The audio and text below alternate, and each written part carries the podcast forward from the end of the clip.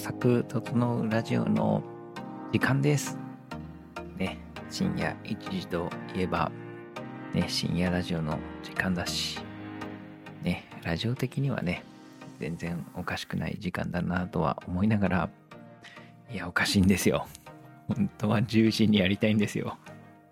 何度も言ってしまうけれども。しかしですね、昨日もできなかったし、ね、本当は今日もね、えー僕は今、コルクラボ漫画専科というところでね、講義をやっていて、まあ今日は僕の講義ではなくてね、それこそ佐渡島さん、ね、宇宙兄弟編集者佐渡島さんを、えーが講師の会だったんだけれども、そこで、ね、えー講義をして、で、そして今日一日を振り返り、みたいなことをしていたら、まあ普通に今になったよねという感じになってますね。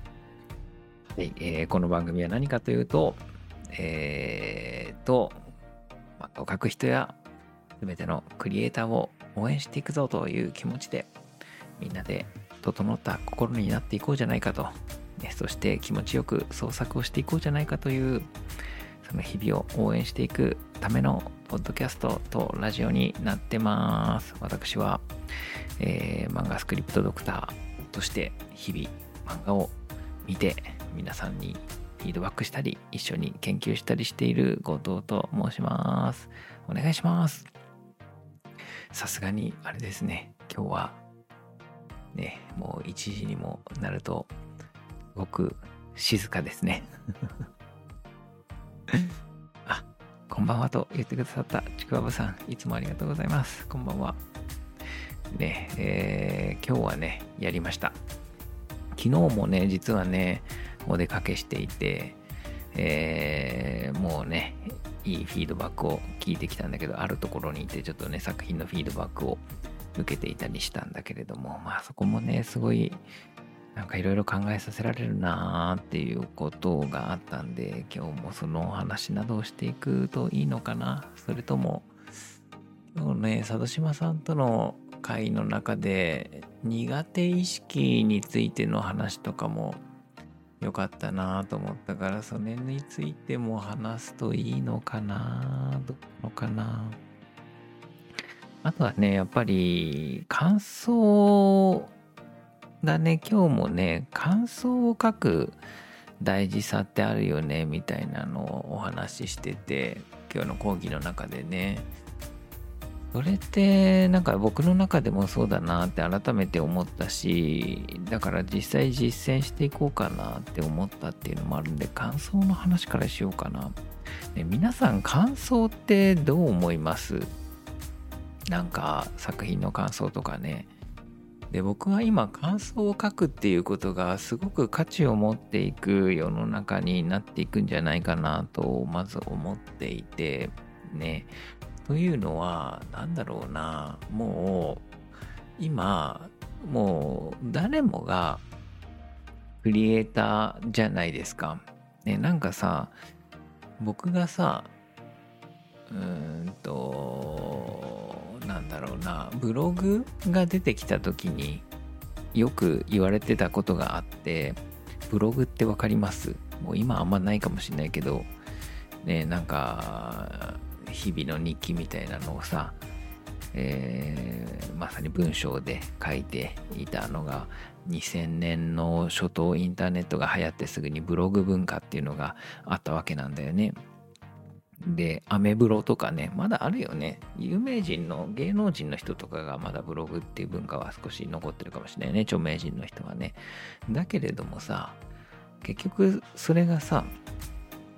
あのもうこれからはもうインターネットやる全ての人がブログみたいなものをやって発信するみんながコンテンツを作る人になっていくよみたいな話がまあまことしやかに行われてあってまあそんな時代なんのかなと思ってたんだけどさ。でもさまさに実は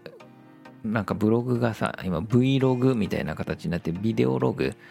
としてになってきてんだけどまさに実はこのラジオだってビデオログに近いものだし僕も別にそんなにめちゃくちゃ著名人というわけでも全然ない一般人だけれどもこうやって発信もできるようになっているわけじゃないですか。だからそういう状況になってるしでさそもそもさやっぱ Twitter とかでも Twitter なんて初めミニブログって言われてたよね。で Twitter なんかさまさに実はさそんなに意識しないかもしれないけどさもうこれ自分のコンテンツなんだよね言ってしまえば。その一つ一つのつぶやきって。なんかさクリエイターの目線で言えばさ漫画家さんとかイラストレーターさんがさそのツイッターに作品上げてっていうのはさまさにクリエイター感あると思うじゃん。でもねもう僕はもはやそれだけじゃないと思うんですよ。もう普通にその今のつぶやきもうどんなものでどんな一言だろうともそれって発信されてみんなに届くことになるのでもうそれってもうクリエイトじゃないですか。お初見ですと言ってくださった葵さんありがとうございます。よく来てくださいました。ね。だからさもうツイッターの一つ一つなんてさ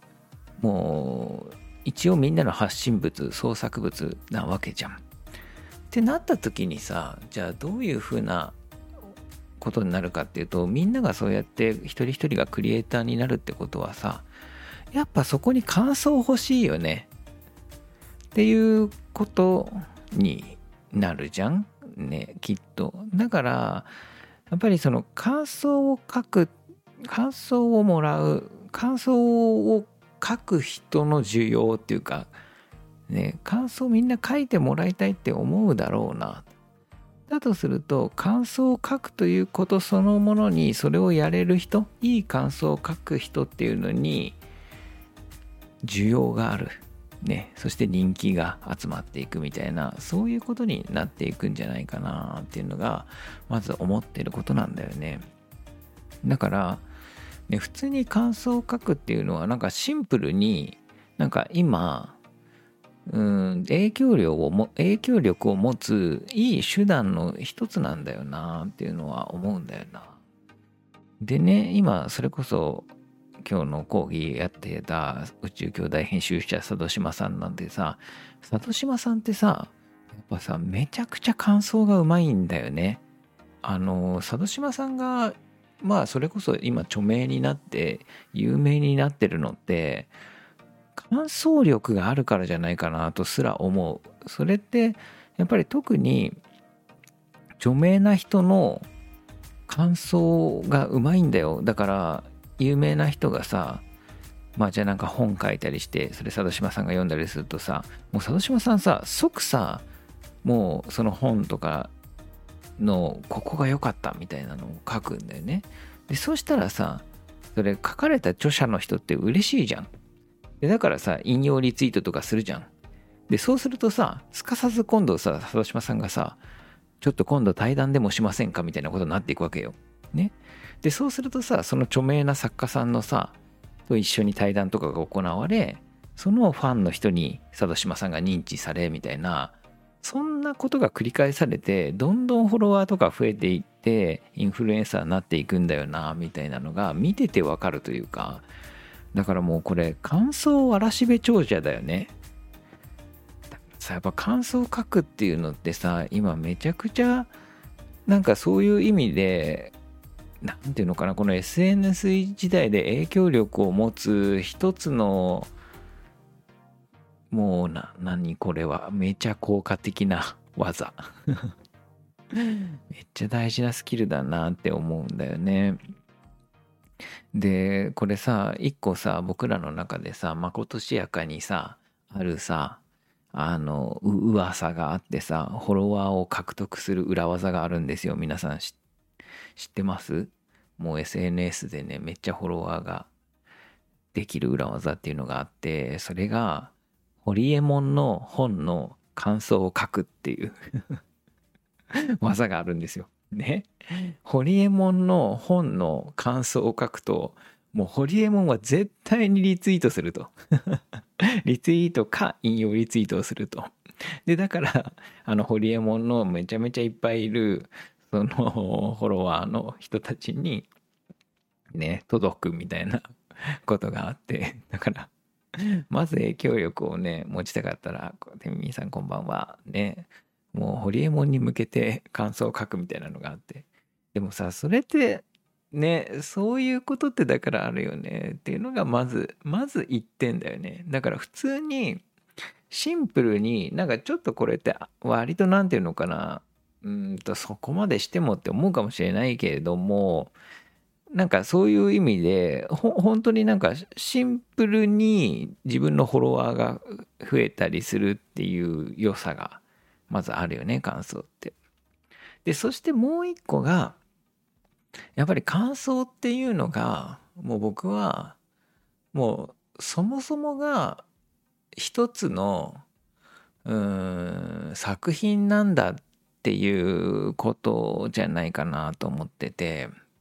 というのはね作品って何かっていうのをめちゃくちゃ抽象度を高く持っていくとみんな作品で何がしたいかっていうとねオリジナルの創作作品で何がしたいかっていうとなんかそもそも例えばじゃあ僕がカメラ漫画とか描いてたりするじゃないですか。でカメラ漫画を描いてるっていうことはだよなんかやっぱりどこかでこういうカメラの、ね、写真とかのこういう瞬間っていいよねみたいなことを共有したかったりするんだよね。その作品によってそれを読んでもらう人とこのカメラとか写真の良さっていうものをその一緒にまあ語り合いたかったりするから深め合ったり語り合ったりしたいからそもそもそうやって作品って書いていくわけじゃない？だからそうじゃなかったら自分一人のためだったら自分だけに書けばいいし作品を世に出していくっていうことは何かやっぱりそれって一個のコミュニケーションなんじゃないかなって思いますっていうのがまず大前提ね。でそしてもう一つが実はそのさあのカメラ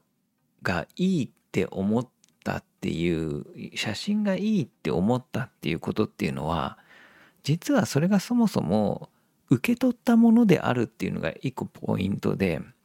そもそも僕がカメラを作ったわけじゃないんですよ。ね、もうね当然だけどもう何百年は嘘？100年ぐらいかまだ。ね。えー、100年カメラが生まれて100年。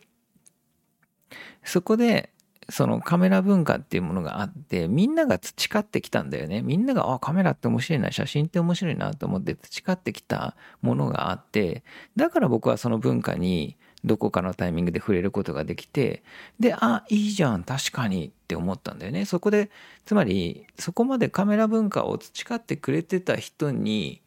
えー、からそのカメラっていいよねっていうのをあ分かるって僕は受け取ったんですよ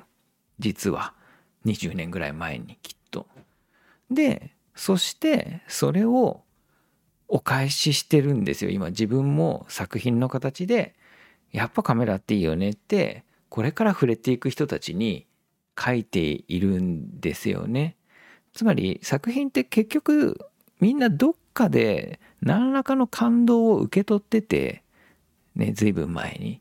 でだからこそ自分もこの受け取った感動こんなに感動したんだから他の人にもせっかくならお裾分けしたいあげたい渡したいっていう気持ちでやっぱり作品を出していくわけじゃない？ってことはさこれさ広く見るとさ僕はこのさカメラとか写真文化というものをに触れた感想を書いているのに実は近いと抽象化して広く言えばそういうことであるのではみたいな気持ちもあると。でつまり大体この世のものっていうのはほとんど感想文なんだと。ちょっとこじけこじつけっぽく聞こえるだろうか。ね。なんでだからそうだよね。二次創作なんか特に感想みたいなもんかもしれないよね。公式のものを読んであこういうところたまらんよねって思ってそれをここたまらんよねって言って書いてるってわけじゃない？もうこんなの感想文だよねみたいな感覚だよね。でっていう意味ででそこの感想っていうのはさやっぱ結局じゃあ感想って何て言うのかな誰かの作品がなきゃ成り立たない二次創作みたいな感覚になるのかって思っちゃうけどいやそんなことはないと。そもそもどんなものもだから結局自分の感情を動かされその自分はこう感情が動きましたよということを自分の言葉や自分の表現で伝えるっていうことだからねだから結局さどんなことだって同じなんだよね。何かに心を動かされて渡すということにおいては、やっぱり感想文っていうのも一つのその人の創作物なんだよねっていうのがあると。ね。ということを考えていくと、やっぱめちゃくちゃその感想を書いていくっていうことって今時代的にも意義もあるし、しかもなんかそのなんでだろうなやっぱり創作自分の創作物をたくさん書いていくとか作っていくっていうのってすごく大変だよねやっぱね。だけども感想を書くっていうのはそれに比べたらもう他の人が作ってくれているわけだから、まあ、ちょっとお手軽なお手軽に自分で全てを作り出すよりはお手軽にやっぱり感想って書くことができるしだかやっぱりまあそこそれをいっぱいつぶやいていくとかいいことなんだろうなって思っていますと。っていうのを今日改めて佐渡島さんの講義とかを見て思っていたなという感じ。ねというわけでですね僕はなんかその今そう感想を書くっていうのをね力入れていきたいなと思っててえっ、ー、とねだからあれなんだよねその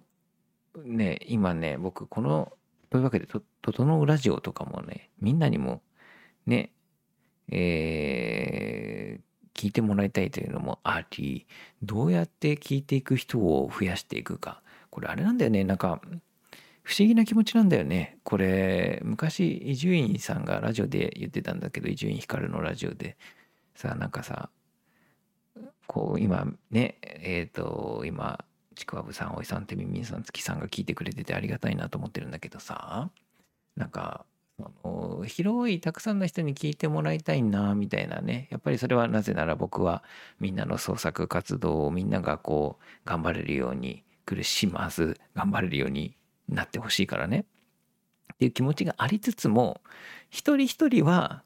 こんなの聞いてんの私ぐらいだろうなみたいな。気持ちで聞いていてほしいっていうなんか そういう矛盾した2つの感情を持っていたりするんだけど。ね。というわけでね、だから僕は、なんかまあこのね、えー、たくさんの人に持っといたらいいなというのもあり、で、なんで自分でさっき言ってたこともあるから、なんかね、やっぱ、このラジオの中でも感想を1個は入れていくといいかな、みたいな気持ちに今なってるで僕だから今 Webtoon とかもね読みたいなと思ってるからそことも兼ねたいしなんか一日一作品ぐらいずつでも Webtoon なのかまあ新しめの、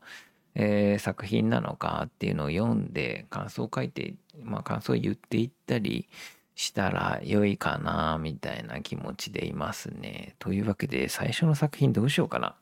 皆さん最近の作品で読んでちょっと面白いと思ったものとかありますか？もしそれがあればですね、僕はまた明日それを読んできてお話したいなと思った。ぜひですね、皆さんこれを聞いて、録音のところでもね、録音で聞いてくださる方も全然 OK なので、どこかでに、僕に、どこかで僕にこれを読めと、ご投与と、ね、教えていただければ嬉しいなと思います。あれかな？なんかみんなが氷の城壁が面白いって言ってたから、氷の城壁読もうかな。もう一回改めて。よーし。あ、ね、こんばんは。はじめまして。私が創作するのは自由研究に近いかなと思ってます。ああ、いいですね。そうだね。自分の創作物に関してはね、そう、なんかもういろんな向き合い方があるんじゃないかなと思いますね。さあ、で、ね、あとはね、そう、だから今日苦手の話とかも出たんだよね。なんか結局ね、だから、それもね、延長、同じような延長で、感想を掛け合ったり、コミュニケーションをとっていくっていうことが今の時代大事だよねっていうようなことは、あのーその佐渡島さんも言っててでそこでやっぱり受講者の人から「私コミュニケーション苦手なんだよね」っていう言葉が出てでこれねそそこでねでもこれちょっと前の講座でねこの苦手への考え方っていう話が出たんですよちょうど。それは本当に苦手なのかみたいな。でそのそれはどういうことかっていうとねその苦手なのかそれただの経験不足なのかってことだよね。なんかほとんどの場合苦手って単純に経験不足だったりするなんか嫌な思いをしちゃってああ私苦手だなって思ったりすると。ね、例えばねその植物育てるとかもさ失敗してあ私植物育てるの苦手なんだみたいなね。のとかもさ。でもそれって実は植物枯らせちゃったのとかって1回とか2回じゃないみたいな。本当にそれ苦手なの？みたいな。ねそのもしかしたらめちゃめちゃ植物育てる才能あるかもしれないじゃんその人。最初の1手目2手目で運悪くつまずいちゃっただけなんじゃないの？っていうことだよね。でそんな最初の段階でその人が本当に素質があるか素質がなくてずっと苦手な思いをし続けるのかって判断つくみたいな話があったのね。で、いや、そりゃそうだよな、みたいな。ほとんどの、あ、こんばんはって言ってくださってる、こんばんは。ね、ほとんどの人が苦手って思ってるものって、ただ経験不足なんじゃないの？みたいな話があって。だよね。と僕は思ってんだよな、これ。でさ、ただ、一回あとは苦手になっちゃうと、ここが難しいよねっていうのが、どうしてもじゃあ植木を育てようって思ってもまた失敗するんじゃないかとかここがうまくいかないんだよな分かんないんだよなとか苦手を探しに行っちゃうと3回目4回目で。これでどうせうまくいかないんだとか嫌なんだよなとかね。苦手を探しに行くとねコミュニケーション不足ねコミュニケーションが苦手っていう人もさ多分さうわ嫌な思いするだろうなまたしたわみたいな苦手だったり嫌な部分ばっかり着目してどんどんもっと嫌になってっちゃうんだよね。ね苦手はただの経験不足と思ってあもっといいものもあるはず。ね。っていうことでどんどん経験重ねていこうっていうマインドになるっていうことがすごく大事よねみたいなことを言っててそりゃそうだよねと。だから僕もさなんかそうなんか僕は作品作りの方を経験がまあやってきてねで逆に今編集者として作品を外に出していくことなんだけど外に出すって苦手なんですよねみたいなことを言ってた時にことが前にあったんだけど里島さんにそれ本当に苦手みたいな経験不足なだけなんじゃないっていうふうなのは言われて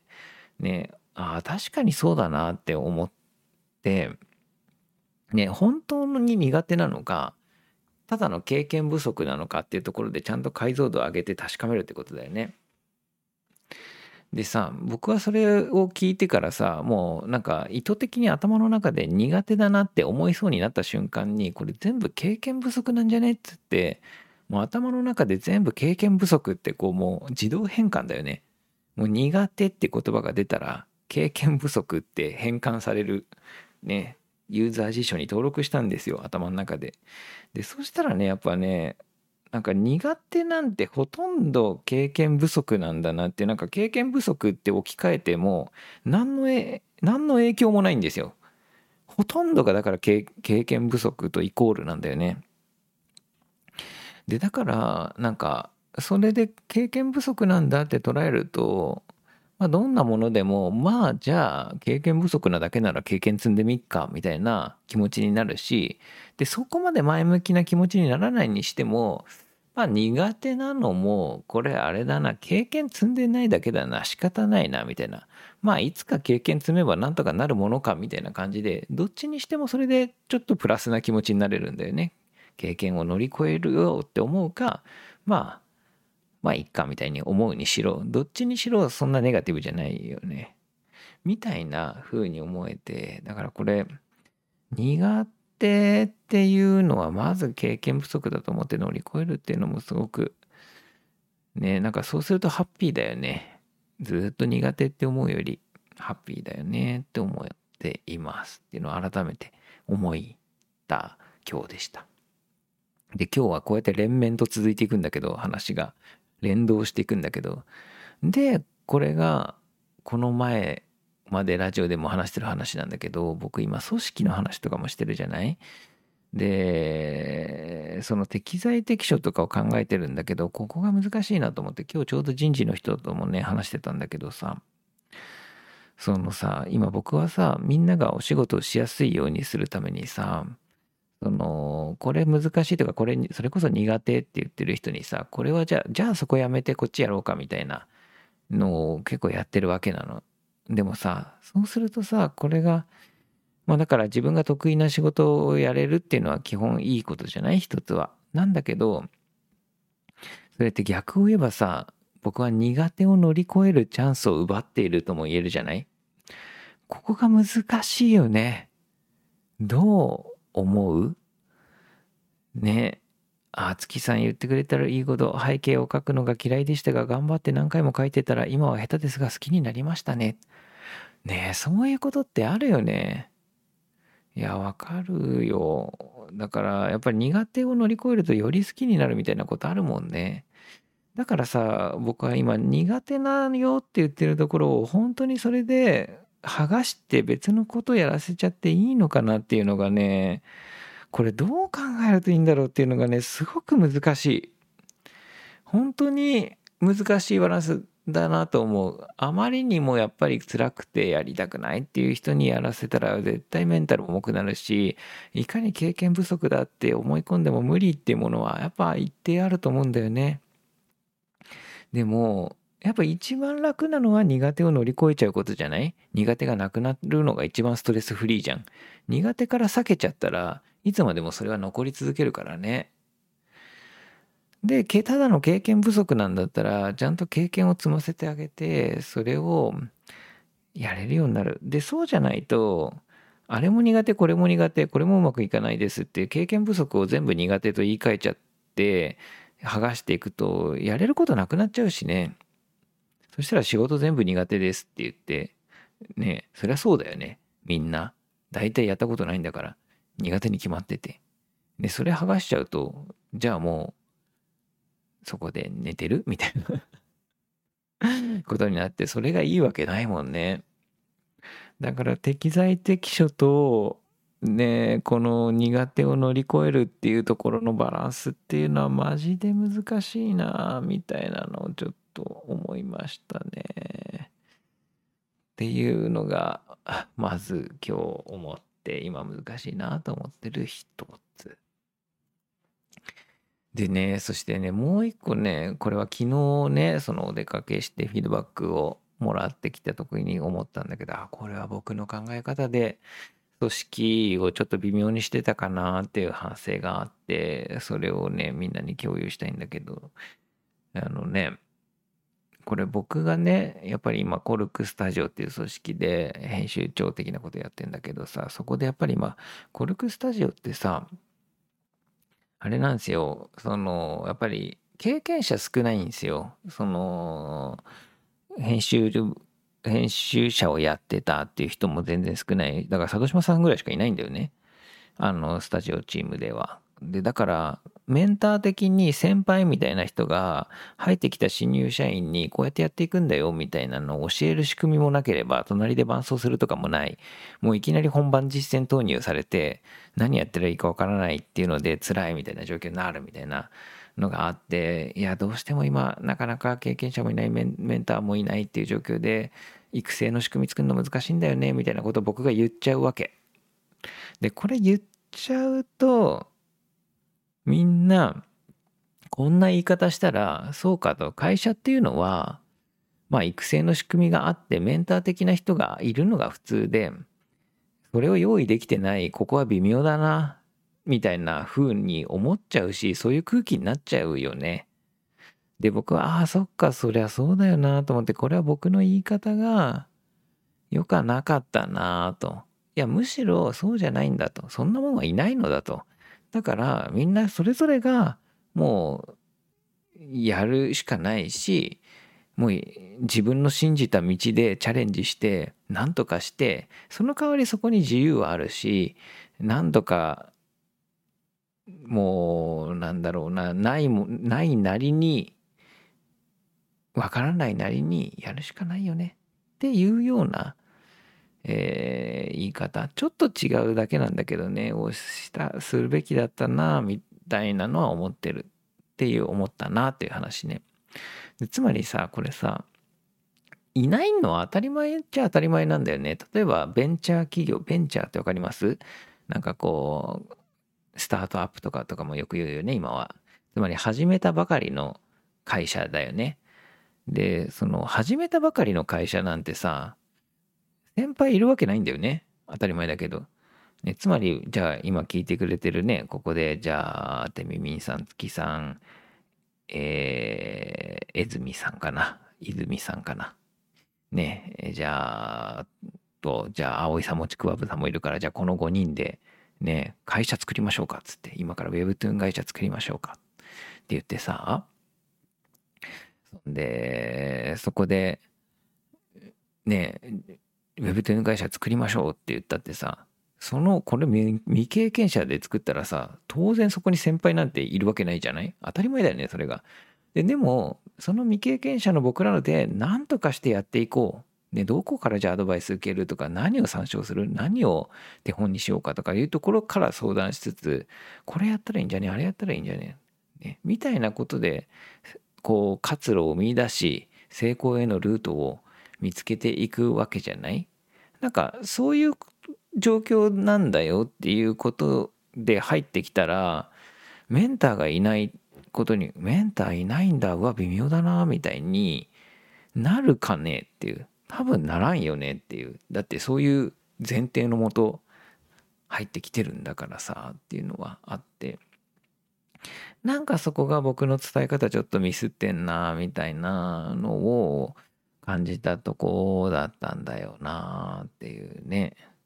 でだからその代わりねその今メンター的な人や先輩や経験者がいないっていうことはもう自由じゃないですか。自由で何もう分かんないわけだからもういろんな挑戦を自分で考えてするしかなくて。でそれってでも自分でこうなんじゃないかと思ってああ合ってたとか違ってたとかこうやったらうまくやったうまくいったとかいかなかったみたいなんで楽しいじゃん。そういう試行錯誤って。ね。でその楽しさみたいなのが本当は逆にあるはずなんだよねそのメンターとかがいないならばそれがなんで今こんなにちょっと楽しさではなくてちょっと疲弊感が出て仕事パンパンでってなっちゃってんのかなっていうのがなんかおかしいなみたいな感覚はあるなと思っててでただこれはちょっと組織的な構造もやっぱりあるんだろうなとは思っててそういう僕の伝え方とか考え方だけではなくてやっぱり今まあ佐渡島さんっていうめちゃめちゃ強力な経験者が一人いるから、ね、その経験者の人にに頼っちゃう構造になってこの作品こうするべきとか、ね、ここがこれこのやり方が正しいみたいな感じになるとそのやっぱり未経験者の人がいきなり正しい道をこう示されてそそれがなぜ正しいのかとかもわからないままただやるみたいなことになると全然自由さと挑戦ができない状況になりこれは辛いよなみたいなことだよね。だから本当はさもうわからないんだったらもうわからないなりにもういろんな挑戦を自らしてあこれダメなんだとかでこれ正しいんだとかみたいなのをやっていくのがきっと正しいんだけど楽しいんだけどなんかねそのもう正解がそこにあるみたいな状況が起きがちでねなんだろうね正解っていうのがやっぱりそこにあると正解しないことをなんか責めちゃうよね。自分の中でも。当たり前じゃない？だってなんかそこにさだろうな。うんとなんか分からないゴールに向かって突き進むのっていうのはさなんかそれこそなんかいろんなたどれる道があるしどこにゴールがわからないあるかわかんないからいつの間にかたどり着いてたみたいなようやくあこれでよかったんだみたいなことがあるような気がするんだけどさ。なんかもうそこに明らかにここが正解ですとここにここを目指すんですみたいなのが目の前にあって。ってなると他のルートとかなんかこうルートが狭いんだよね。なんか一本道みたいに見えちゃってさ。でその一本道から一歩でも足外すものならさなんか絶対あこれはミスなんだって思って自分を責めたりとかなんかそういう状況になっちゃうじゃん？だからさなんか今この企業これぐらいの企業だったらもう正解とかはもう分からんと。もう自分の信じた道で自分のやりようでやるのだっていうことこそが大事なんじゃないかなっていうのを思い直した夜でもあった。ね。さあ、というわけで、今日もあっという間にエンディングの時間にしようかなと。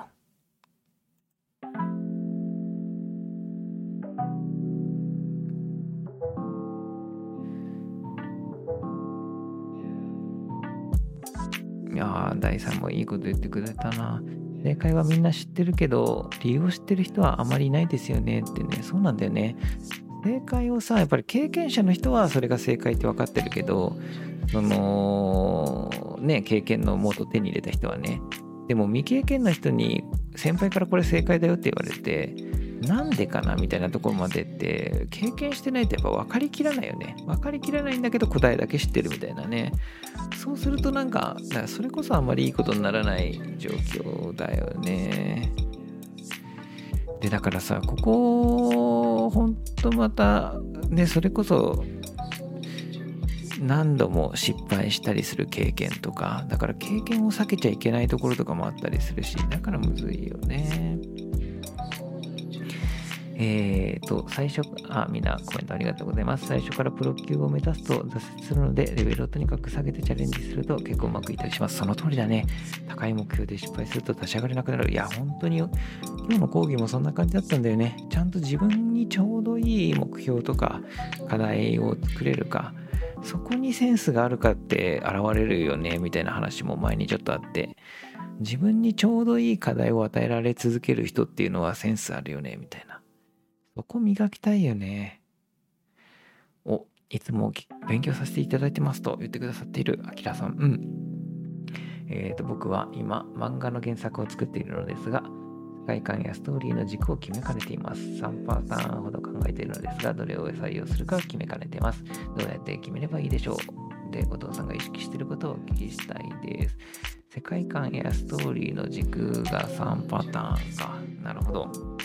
迷った時にどうするか。うんうんうん、わかるわかる。あれだよね。例えばテーマがちょっとずれてたりとか、最初の設定とかが少し変化させることによっていろんなパターンが出てきてんだよね。そうだよね。どこ、どう考えるといいかな。僕だったらどうするかなそのパターンの時に。でもちろんベストは楽しく書ける方ってことなんだと思うんだけど多分だけどこれで迷うってことは3つのパターン全部どれも楽しく書けそうな時だよねきっとね。なんか迷う時は僕やっぱり総合的にプラマイいろいろ何が得して何がっていうので考えるけどまず一つはやっぱり2つの方向性考え方があるのかなっていうのがまあ一つは読者がどっちが喜ぶかっていうことだよね。でそれはやっぱりよりキャッチーで、えー、まあ、せっかく同じ 3, 3つやりたいことがどどれでもできるっていうのであればまずそれ普通に誰か友達とかに聞いてもいいんじゃないかなと思いますね。どれが一番読みたいみたいな。でキャッチーな方がやっぱりいいよねせっかくなら届く多くの人に届く可能性があるからね。っていうのがまず1点選び方かなって思うのと、あともう一個はやっぱり逆に今度自分のやりたいことだよね。テーマ性。っていう時に、多分最初の設定みたいな冒頭の始まり方みたいなのがあって、でそれって多分どっちにしろストーリーって必ず主人公が何かを求めて何かを得るまでだからでそうするとその主人公がその話の延長上で何を得るだろうかとどんなものを望んでて何を得るだろうかでその最終的に得るものっていうのが自分がよりグッとくるものであるパターンを選ぶかなと思います。っていうことかな。おすごい、えー、浜田さん、猫天さん、今、週刊連載をやってるものですが、すごいですね。えー、トリック埋める課題って毎回1個が限界だから細かくステップを刻んでいくのがコツですよねって言ってああそうですよねそうだと思いますそうそうそうですよね。たくさんのことにいっぺんに取り組めないよねっていうのはあるから細かくステップ刻んでいく。なんかそれこそね、本当に毎週、週間とかだったら、毎週毎週、今週はこれやろうぐらいのね、課題感の設定とかができたりする、てる人とかは、すごいなって思うなやっぱ上達早いっすよね、そういう人ってね。今回の絵は、こういうとこ気をつけてみようとかね。みたいなことで課題感作ってたりすると。しかもそれが自分がこれクリアしたら楽しそうだなとかこれ挑戦したらちょっと自転車上がんなとかできたら嬉しいなみたいなものを選べるところにセンスがあるんじゃないかなねめっちゃ勉強になりましたと言ってくれているさあでね、今日はね、これ僕はちょっと夜遅い時間なんだけど、やった、やってみたんだけど、やっぱりこれ僕な、なんでやったかっていうと、これ、こういうところで心折れてやらなくなると、本当にやらなくなっちゃうんだよね。なんか、習慣の、習慣化のポイントってここら辺なんじゃないかなと思ってて、ね、今日も僕振り返りのノートとかをね一日の振り返りのノートずっと書き続けたいなと思って書いたんだけどなんかさやっぱりさこれは多分僕が保全性っていう保全のね傾向を持ってるのでこれは FFS っていうのを調べてほしいんだけど、ね、拡散傾向と保全傾向っていうのが大きくあるんだけど僕はこう積み重ね傾向なんですよ。で積み重ね傾向の人は積み重ねるのが楽しいんだよね。だからさどっかで穴が開いてうわ積み重ねられなかったみたいになるともうなんか一気にやる気なくしちゃうんだよね。だから今日やっとかそろそろだから僕の中で多分3日ぐらい空いちゃうとうわもういいやみたいな気持ちになっちゃうんだよね。だからちょっと昨日空いたからもう今日はやっておきたいと思って。ねやっぱりそうやって一個ずつ積み重ねてでそうなっていくとなんかこう重ねないことが気持ち悪いみたいになっていくじゃないですか。なんかその何ていうのかな。せっかく積み重ねてきたのにやらないことが気持ち悪いみたいな状況ってありません？ねなんかこうなんだろうなラジオ体操のシールとか集めてって、ね、せっかく揃ったのに1個抜けたりすると気持ち悪いじゃないですか。まあ僕はラジオ体操全然行かなかった。一回も行ったことないぐらいなんですけど みたいな感覚でね。だからそうやって続ける時っていかに自分がそれをやめたら気持ち悪いっていう状況を作れるかだよねみたいなのはもうね僕マジで三日坊主なんでねもうそれで続ける自分を続けるための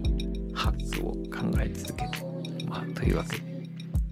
今日やってみましたね。あヒプノティックリズムっていうのそういうのそうなんだ。おえー、今えー、さらなる質問が、どうやったら編集部に通る企画って立てられますか？いつも企画段階で落とされるので、ああ、いいですね。これはですね、もうぜひ、あれですね、あの、漫画戦か東京ネームタンクに来てもらいたいっていうのもあるんだけど、僕が、ね、企画でね、めちゃめちゃ大事なのはね、やっぱね、こうなっちゃう話なんですよ、みたいなのをね、やっぱ一言で言えるってことだね。これもう誰もが言うけど、ね。で、そのこうなっちゃう話なんですよ。これ意外と言えないんですよ、みんな。こうなっちゃうっていうところで、うわ、面白そうだね。それ続き読みたい、聞かせてっ。で、その一言で、その一行でなるような話にするっていうことだよね。これこれこうなっちゃう話なんですよ。その時点でもう面白いと。ね。なんかそこが一言で言えなかったり、すると、ね、ゴニョゴニョゴニョゴニョでこうなってこうなってこういう設定がこうでこうでみたいなことじゃなくて、そうだな、なんか、うんと、名前書くと人が死ぬノート拾っちゃう話なんですよ。ちょっと応用させて、名前書くと相思相愛になるノート拾っちゃう話なんですよ。でもいいかもしれないじゃん。ね、なんかそういう、なんか女の子と手つないだら接着剤で離れなくなっちゃう話なん二度と離れなくなっちゃった話なんですよ。何でもいいじゃないですか。かそ、そこら辺で企画という意味ね、企画が通らないっていうことであるなら、やっぱりそこら辺の、そのあたりのエンターテインメント性っていうのは、しっかり入ってるかどうかっていうのは確認してほしいなと思います。ね。えー、爆発が成長に直結しますよね。課題に取り組んでワッターボックスに立った数が直結する。その通りですよね。いや、本当いかにね、量をこなして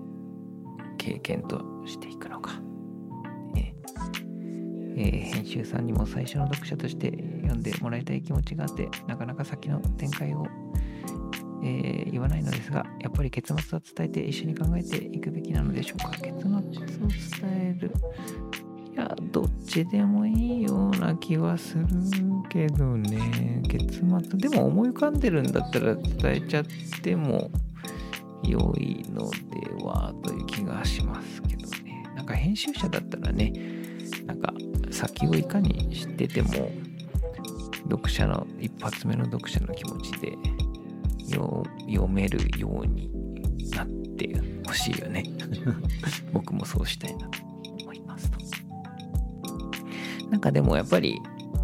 基本全部話せることは話していくのがいいんじゃ